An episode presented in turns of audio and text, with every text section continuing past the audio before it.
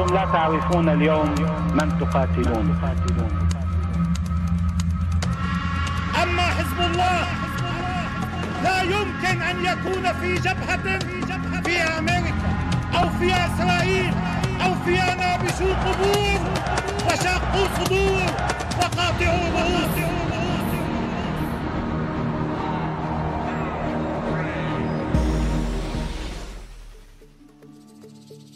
Bismillahirrahmanirrahim. Bonjour à vous, chers auditeurs, et bienvenue dans ce nouvel épisode d'Axe de la Résistance. L'année 2020 au Moyen-Orient aura connu un démarrage en trombe en ce qui concerne les affrontements militaires.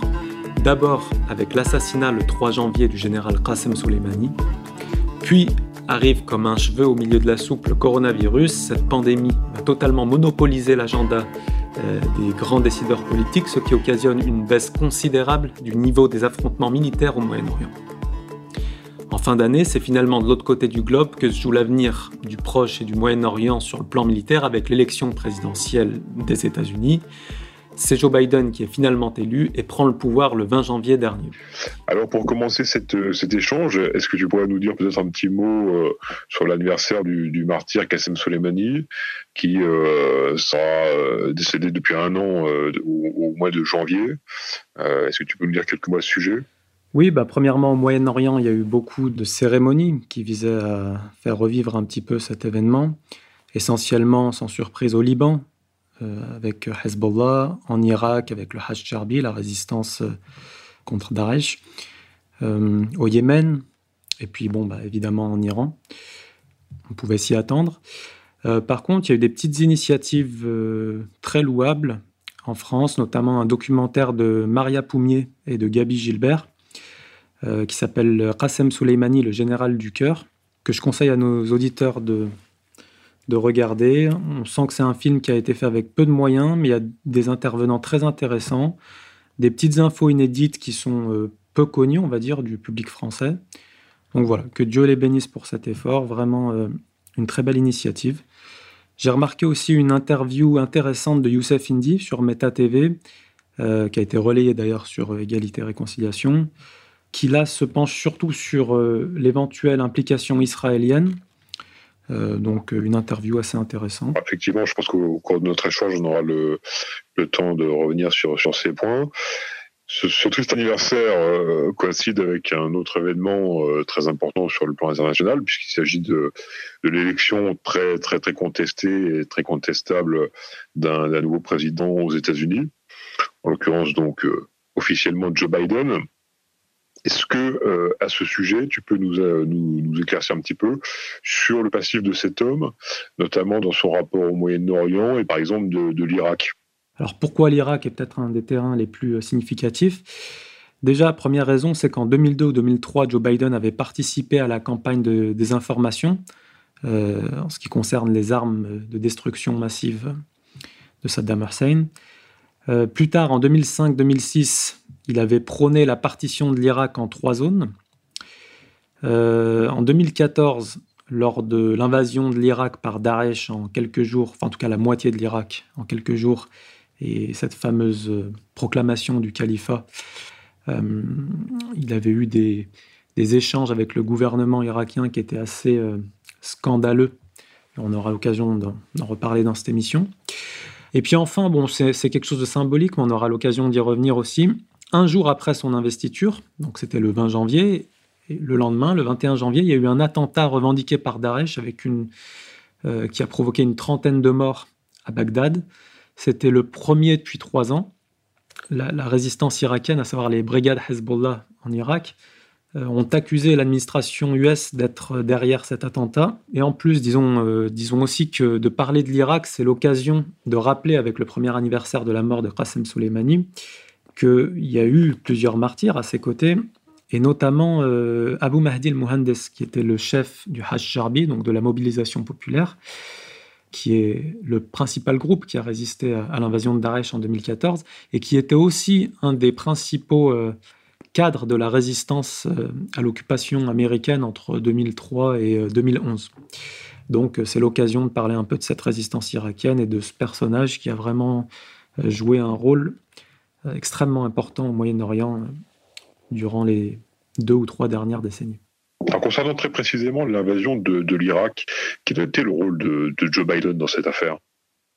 Bah, Ce qui est assez intriguant, c'est que Joe Biden à l'époque était, euh, d'ailleurs toujours un démocrate, et c'est George Bush en fait, donc le parti républicain qui voulait faire la guerre à l'Irak euh, en 2003. Et en fait, malgré cette, euh, cette opposition de façade, on peut bien voir pour qui roule Joe Biden, puisque dès l'hiver 2002, il a activement participé à la campagne d'intoxication des médias euh, sur les armes de destruction massive. Et je rappelle que c'est euh, du coup cette, ce, mensonge qui a servi de prétexte à l'invasion de l'Irak. Et donc si on regarde plus ou moins ce qui s'est passé, maintenant dans les faits, on a eu une invasion. Euh, aujourd'hui, on sait qu'elle est totalement illégitime, puisqu'on sait que les, États-Unis n'avaient pas de preuves de la détention d'armes de destruction massive, en tout cas celles dont, ils ont prétendu avoir connaissance en 2003, on les a jamais trouvés. Donc c'était une invasion absolument illégale. Mais ils prétendaient également euh, aller en Irak pour apporter la démocratie. Or, Saddam Hussein est tombé en moins de six mois. Euh, l'armée irakienne ne valait absolument rien euh, face à cette invasion. Et pourtant, on sait tous qu'il y a eu un maintien de l'occupation. Alors, on peut peut-être évoquer, pour commencer à, peut-être parlé d'Abu Mahdi al-Muhandes également, qu'à cette époque-là, euh, lorsque les Iraniens et les Irakiens ont compris ce qui était en train de se passer, puisque je rappelle que quelques mois avant, à partir de l'hiver 2001, les, Américains avaient également envahi l'Afghanistan. Euh, les, Iraniens ont commencé à comprendre qu'en fait, euh, on commençait à avoir un programme de remodelage du Moyen-Orient et qui, un des objectifs principaux était de commencer à encercler la République islamique d'Iran. Donc les Iraniens, les gardiens de la révolution islamique ont pris ça très au sérieux. Et à partir de ce moment-là, on a eu la formation du coup de groupes qui ont été soutenus par la République islamique d'Iran pour résister à l'occupant américain. Et parmi les principaux groupes, on avait l'armée du Mahdi qui était euh, euh, dirigée par Muqtada Sadr et un groupe qui était moins connu à l'époque et beaucoup moins médiatisé, qui s'appelait les Brigades de Hezbollah. Donc à ne pas confondre avec euh, le Hezbollah libanais, on les, a, souvent confondus dans les médias, y compris dans des médias un peu plus sérieux que le mainstream, à savoir des médias de la dissidence, mais il ne s'agit pas du tout des mêmes groupes. Et donc l'Iran a apporté un soutien qui visait essentiellement à fournir du matériel, donc des armes, et aussi de la formation militaire. Et bien sûr, c'était Abu Mahdi al-Muhandes qui était le chef de ces brigades Hezbollah. Mais finalement, euh, cette manière d'intervenir dans des, groupes paramilitaires euh, en Irak de la part de l'Iran, est-ce qu'on ne peut pas voir là aussi une forme d'ingérence? Bah, En fait, contrairement à ce que disent euh, pas mal d'intervenants ces derniers mois, en fait, il n'y a jamais eu de groupe armé iranien, contrairement à l'Amérique, qui a envoyé ses hommes occuper le territoire irakien. En fait, seule, les seuls hommes iraniens qu'il y a eu en Iran, c'était des conseillers militaires, c'est-à-dire pour voir, pour faire, euh, faire un diagnostic de la situation. Mais en fait, ce sont des combattants irakiens qui ont résisté. Donc il y a une légitimité qui est absolument euh, euh, incontestable. cette légitimité de, de, l'État iranien, il faut aussi la comprendre dans le sens où c'est son pays voisin qui est attaqué, alors que les États-Unis sont à des milliers de kilomètres de chez eux. Donc ils n'ont absolument rien à faire là-bas. Euh, mais le point principal, je le rappelle, c'est qu'il n'y avait pas d'hommes iraniens sur place pour se battre. Ils ont uniquement aidé les Irakiens à former la résistance. Et donc voilà, il y a, là une très très grande différence entre euh, l'action de l'Iran en Irak et celle des États-Unis, c'est clair. Consécutivement cette invasion illégale, euh, on a entendu Joe Biden se prononcer pour ni plus ni moins que la partition de, de l'Irak. Comment expliquer cette proposition de sa part? Bah Déjà, elle s'explique par le fait que la résistance irakienne euh, donnait du fil à retordre aux troupes américaines et qu'ils n'ont pas du tout contrôlé le territoire comme ils s'attendaient à, pouvoir le faire en arrivant. Donc effectivement, au bout de deux ou trois ans, tout ce milieu-là a cherché à jouer des rivalités, on va dire, ethno-confessionnelles, euh, d'abord en, provoquant et en créant des attentats sous faux drapeau, euh, c'est-à-dire par exemple dans des quartiers chiites en, en faisant passer ça, on va dire, pour un attentat euh, par des, par des sunnites et inversement. Euh, et en fait, l'objectif de tout ça, c'était d'engager les forces résistantes à, s'affaiblir dans des, qu'on pourrait qualifier un peu de combats fratricides, et pour positionner les USA comme des protecteurs en fait de chaque communauté, et donc justifier le maintien de l'occupation. En gros, c'était, si vous voulez, d'appuyer l'apparition d'Al-Qaïda qui commettait énormément d'attentats sanglants euh, contre des civils. Hein. La plus, de 90% des attentats qu'ils ont commis étaient commis non pas contre des forces américaines, mais contre des civils irakiens. Et tout ça euh, servait de prétexte, en fait, pour, euh, pour légitimer le maintien de l'occupation américaine, même après la chute de Saddam Hussein et, et bien évidemment la fin de ce prétexte qui légitimait leur occupation. Alors face à cette situation de, chaos organisé, est-ce que tu peux nous décrire la, forme qu'a pris la résistance organisée notamment par Qassem Soleimani? Ah, Comme je l'ai dit, il y avait un soutien iranien qui était essentiellement euh, de l'analyse, on va dire, par les conseillers et euh, l'acheminement de matériel militaire. Euh, très vite, en fait, c'est devenu un terrain totalement instable et hors de contrôle pour les Américains, avec de lourdes pertes humaines. Et ce qu'on peut noter, en fait, qui a été très intéressant, c'est que pendant des années, les Américains ont passé sous silence leur revers militaire là-bas. On avait des milliers de morts qu'ils ont laissés donc sur le sol irakien et dont ils, euh, on cachaient le sort. Et un élément très intéressant aussi, c'est qu'en fait, euh, Al Jazeera, à l'époque, était connu pour euh, recevoir, donc c'est un média qatari, hein, pour ceux qui ne connaissent pas, était connu en fait pour recevoir les vidéos d'Al-Qaïda et les retransmettre en fait à la télévision. il y avait une polémique à savoir est-ce qu'une chaîne comme ça devrait exister? Et en fait, on a des informations assez intéressantes qui sont que, à l'époque, la résistance irakienne, qui elle ne faisait pas 90% d'attentats contre des civils pour quelques opérations contre les Américains, donc là je parle d'Al-Qaïda, mais la vraie résistance, qui, ne visait que les forces américaines, envoyait également des vidéos à Al Jazeera euh, pour euh, promouvoir ce revers militaire américain. Or, Al Jazeera ne les présentait pas, ces opérations de résistance. Il ne présentait que euh, les opérations d'Al-Qaïda. Et c'est là qu'on peut se rendre compte, bien, entendu, euh, avec du recul, le rôle que jouait déjà le Qatar sous euh, une apparence de, vouloir promouvoir une sorte de résistance. En fait, le, rôle qu'est joué pour les États-Unis en, en, présentant ce terrorisme avant tout comme étant le chef de file de la résistance et en occultant totalement la vraie résistance qui, elle, s'en prenait uniquement aux occupants américains. Et donc, la, vérité étant la vérité et le monde médiatique étant euh, plus facile à maîtriser que, le terrain militaire, au bout de quelques années, il y avait quand même des, morts qui s'enchaînaient. Et Obama a quand même décidé de changer totalement de stratégie. Et ça s'est manifesté à partir de 2011 avec ce qu'il a, lui-même présenté comme étant le retrait de l'Irak. Ce qu'on ne savait pas à l'époque et qui vient de sortir récemment, c'est qu'en fait, l'administration Obama a contacté, très certainement via des intermédiaires, Qassem Soleimani pour leur dire écoutez, on sait que c'est vous qui êtes derrière la résistance irakienne, on a décidé de laisser tomber et on va se retirer, mais on vient négocier en fait quatre mois de trêve pour qu'ils puissent organiser un retrait entre guillemets digne de ce nom qui ne ressemble pas à une fuite et pour qu'ils puissent partir devant les médias et les caméras euh, du monde entier de manière un petit peu euh, préparée ou prétendument préparée et de manière un petit peu organisée. Et donc ça, on l'a appris il n'y a pas très longtemps. C'est du coup en, contactant le général Qassem Soleimani qui a eu cette négociation pour obtenir ces quatre mois de trêve avant leur retrait. Alors, ce qu'on peut noter en fait pour conclure un peu sur cette période qui va de 2000 à, à 2011, c'est qu'en fait, on avait, à travers la libération du sud Liban en 2000, donc par euh, Hezbollah qui a expulsé par la force les troupes israéliennes du sud Liban, et Hezbollah qui était bien entendu soutenu par la République islamique d'Iran.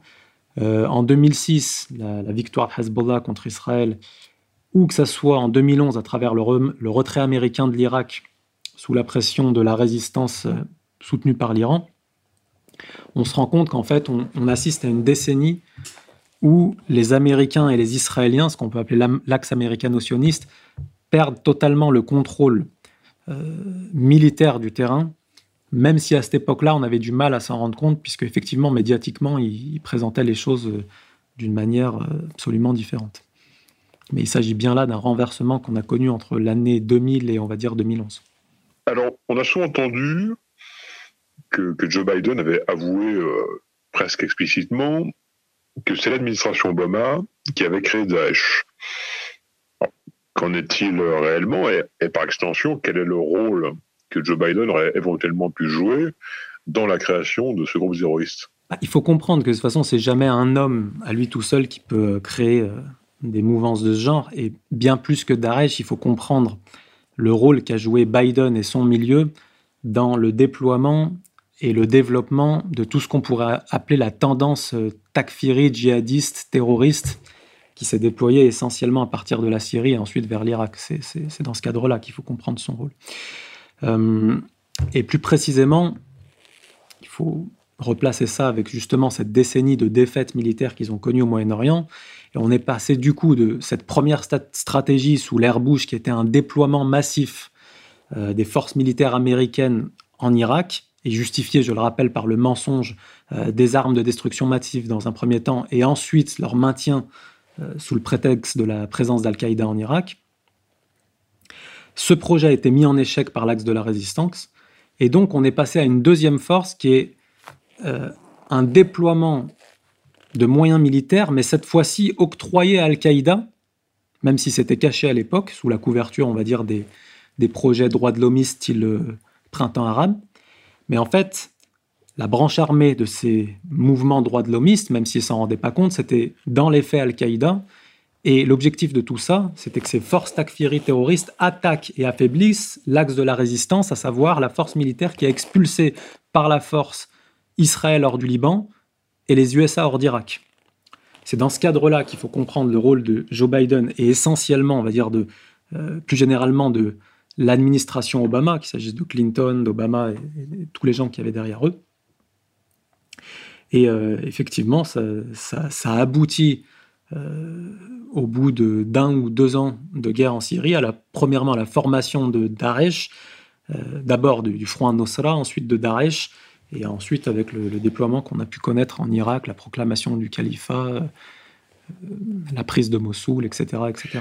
Peux-tu nous dire quelle a été la, position de Joe Biden au cœur de l'action, au moment, à l'été 2014, où Daesh est à son point culminant, où on culmine également dans l'horreur, dans les exactions, au moment où on ne peut pas ne pas se positionner, quelle a été la position de Joe Biden?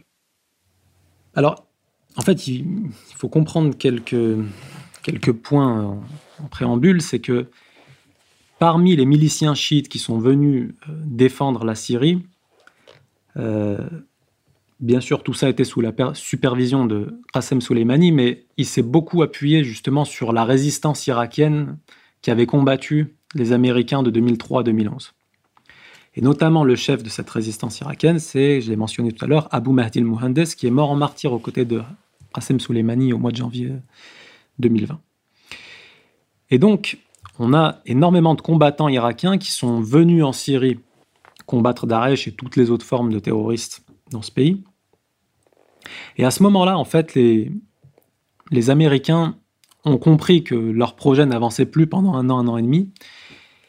Et ils ont donc décidé, en fait, d'attaquer l'Irak, mais euh, tout ça étant, devant être compris comme une étape intermédiaire pour faire tomber Assad en Syrie. En fait, les, les objectifs principaux, on va dire, c'était euh, de mettre fin au soutien irakien à Assad en Syrie, on a des articles en fait où on voit euh, clairement que Joe Biden, en tout cas l'administration américaine, a favorisé cette émergence du terrorisme takfiri, les a dirigés vers, euh, vers l'Irak, et au moment où ils prennent la moitié de l'Irak, ils demandent au ministre irakien d'aller négocier et un peu de comment dire de, comprendre les, les revendications des chefs de tribus de l'Ouest.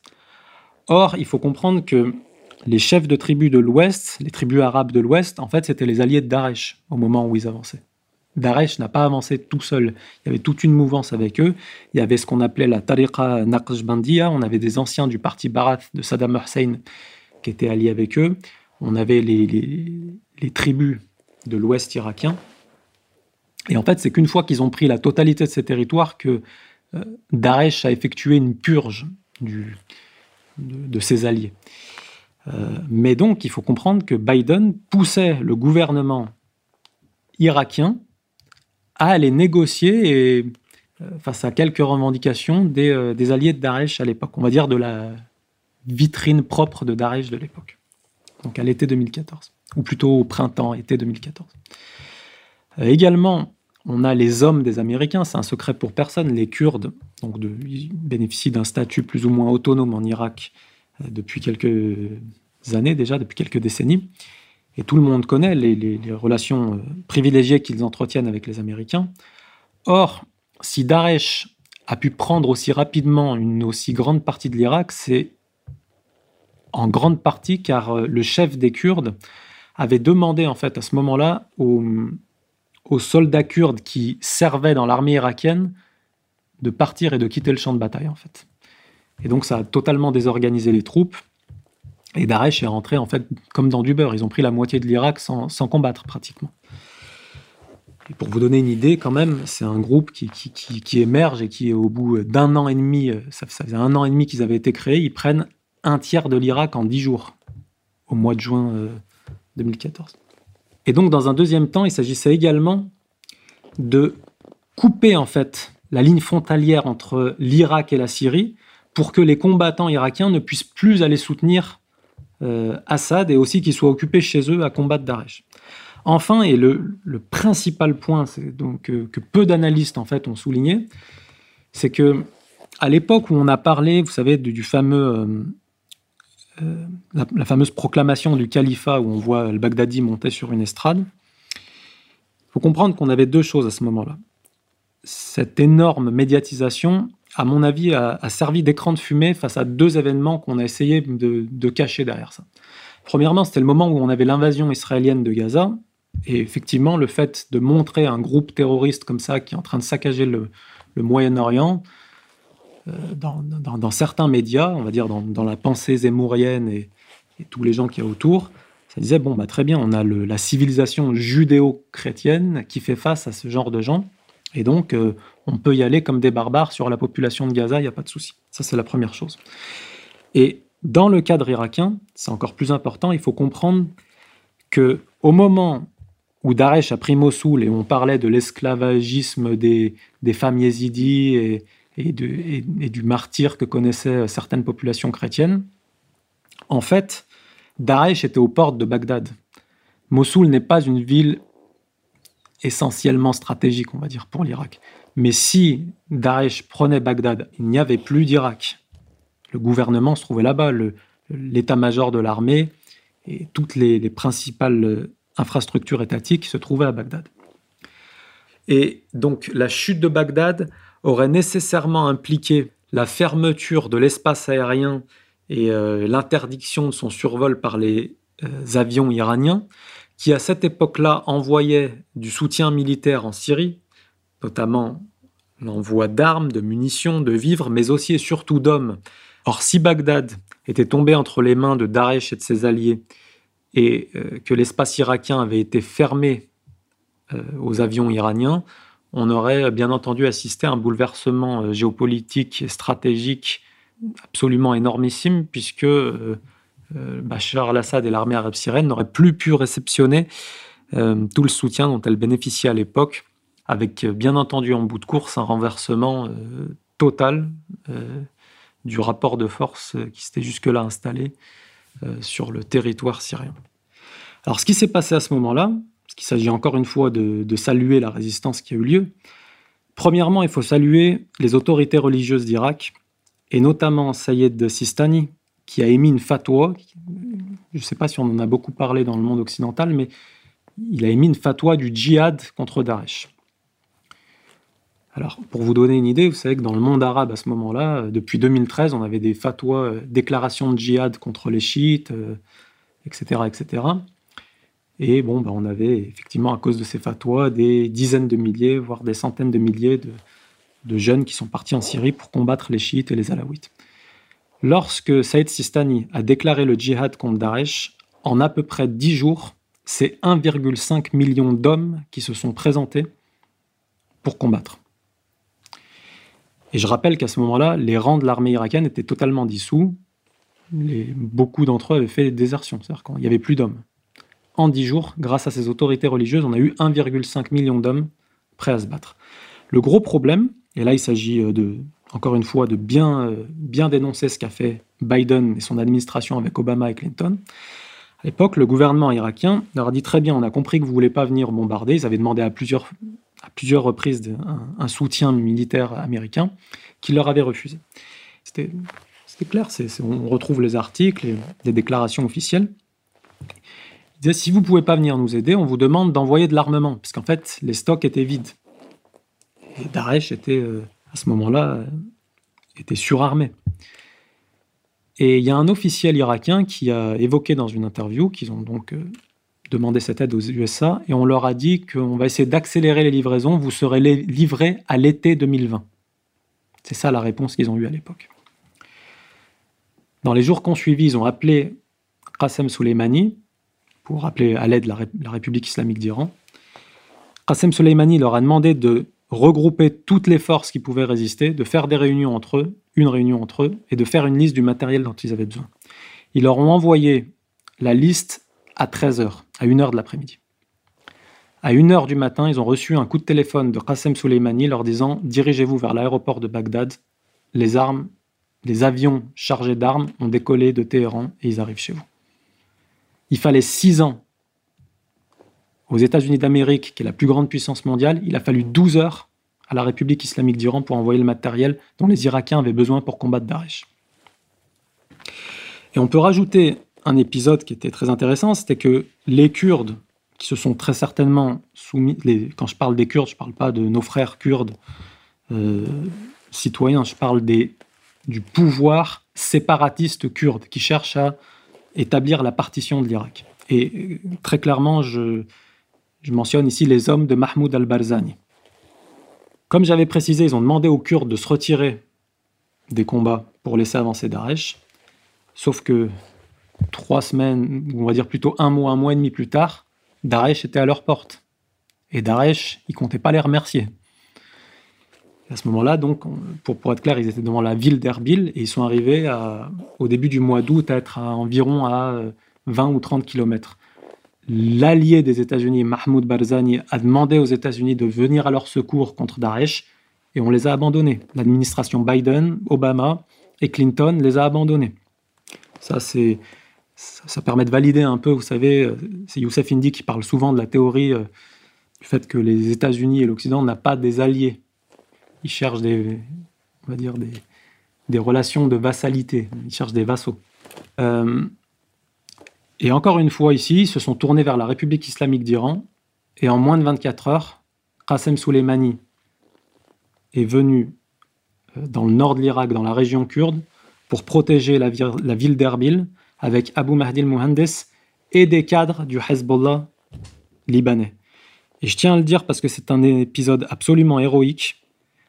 Avec 70 hommes, avec 70 hommes, Qassem Soleimani a protégé pendant plusieurs jours, et après ça a été plus facile durant les semaines qui, ont suivi, il a protégé la ville d'Erbil et il a réorganisé la résistance kurde face à Daesh alors que les Américains n'étaient pas encore là.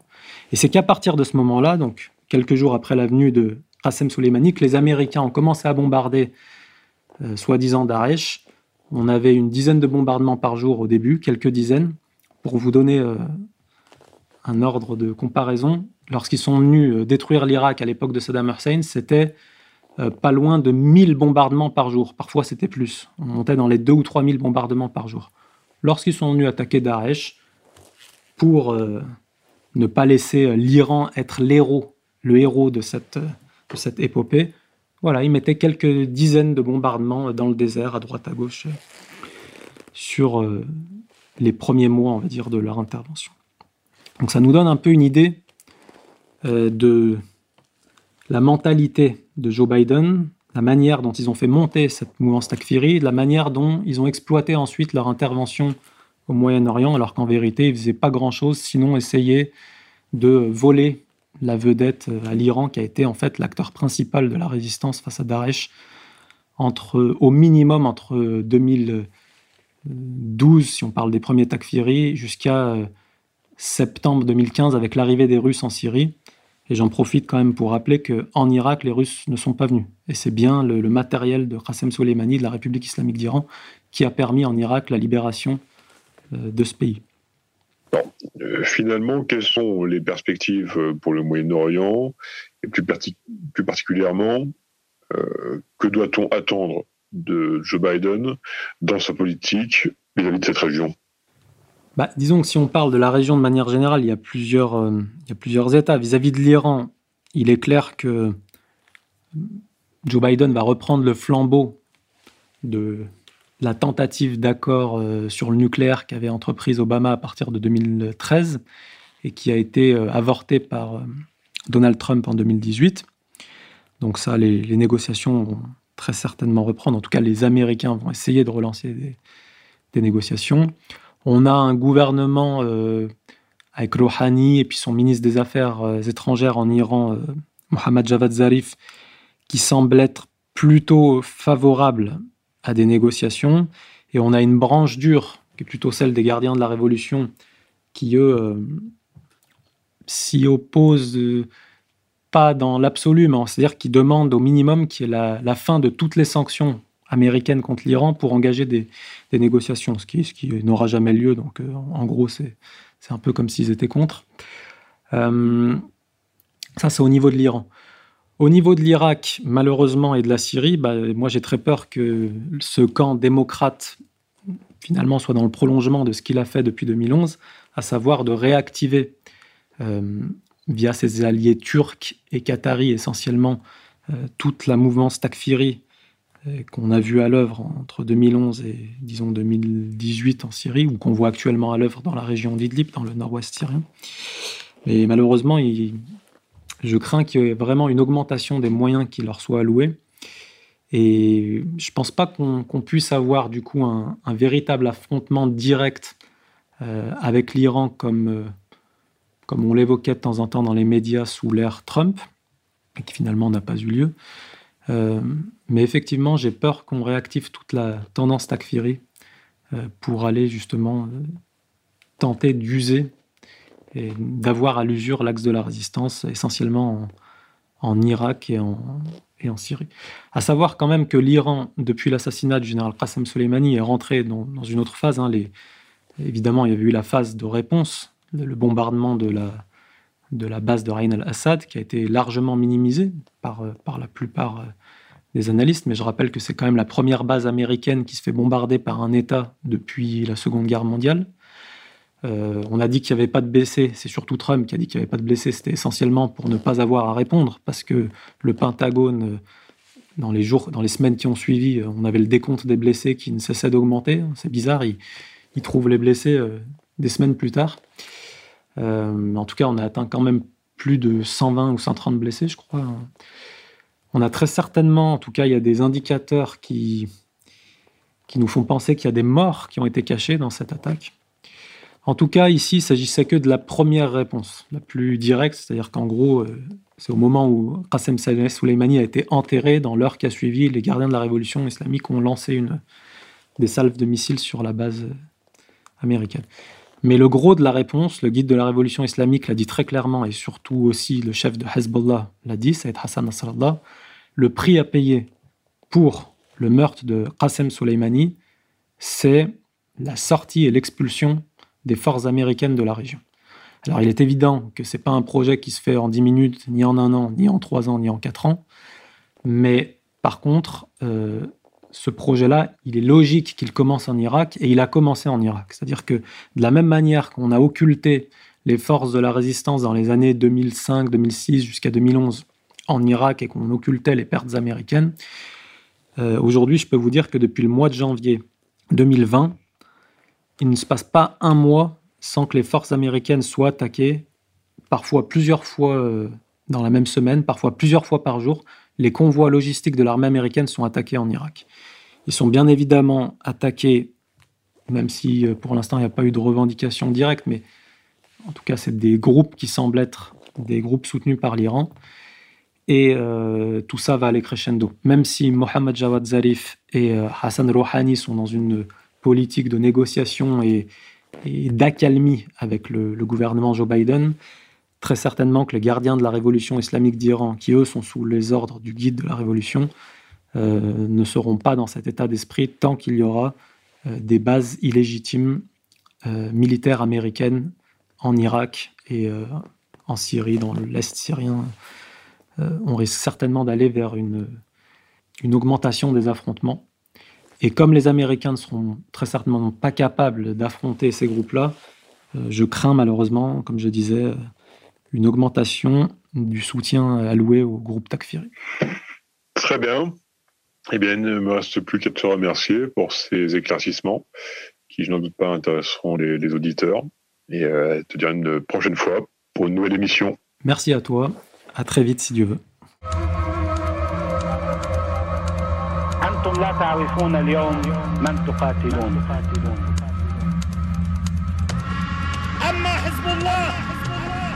لا يمكن أن يكون في جبهة في أمريكا أو في إسرائيل أو في نابشو قبور وشاقوا صدور وقاطعوا رؤوسهم